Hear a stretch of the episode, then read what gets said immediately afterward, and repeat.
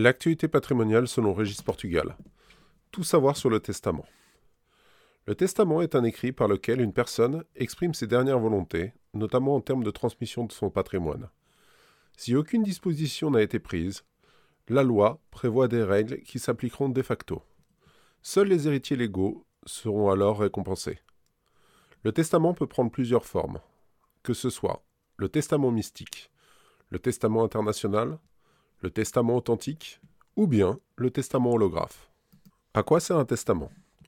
Comme indiqué plus haut, le testament est un écrit dans lequel une personne exprime ses dernières volontés applicables au jour de son décès. À travers un testament, vous pouvez transmettre vos biens entre les bénéficiaires que vous aurez désignés. Il peut s'agir de personnes physiques ou morales, associations à but non lucratif, fondations, administrations. Les animaux en France ne peuvent pas hériter. Lors de la succession, il est possible de transmettre des biens avec des charges pour les héritiers. Par exemple, donner un bien à condition s'il soit transformé en un orphelinat. On peut aussi désigner une personne chargée d'exécuter et de faire respecter les dernières volontés. On appelle cette personne un exécuteur testamentaire. Il peut être héritier ou non à la succession.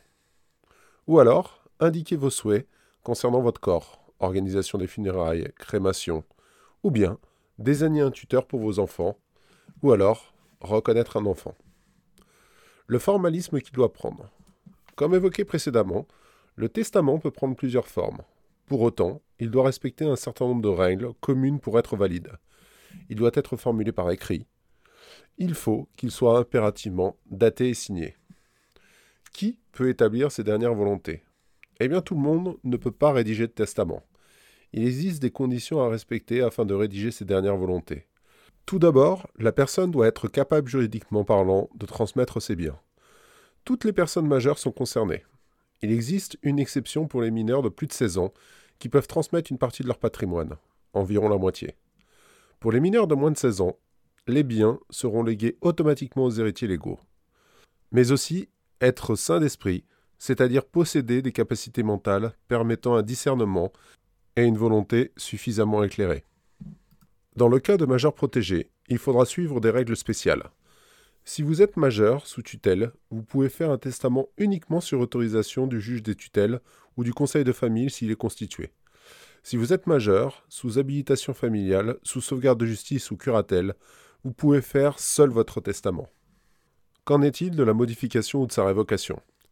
Une personne peut à tout moment modifier les dispositions qu'il a prises par testament on peut soit en changer totalement les termes en les révoquant, soit en modifiant une partie de ces dispositions.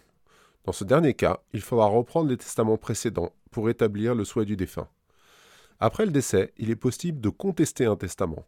Seuls les héritiers peuvent demander en justice sa révocation par voie d'assignation auprès du tribunal de grande instance.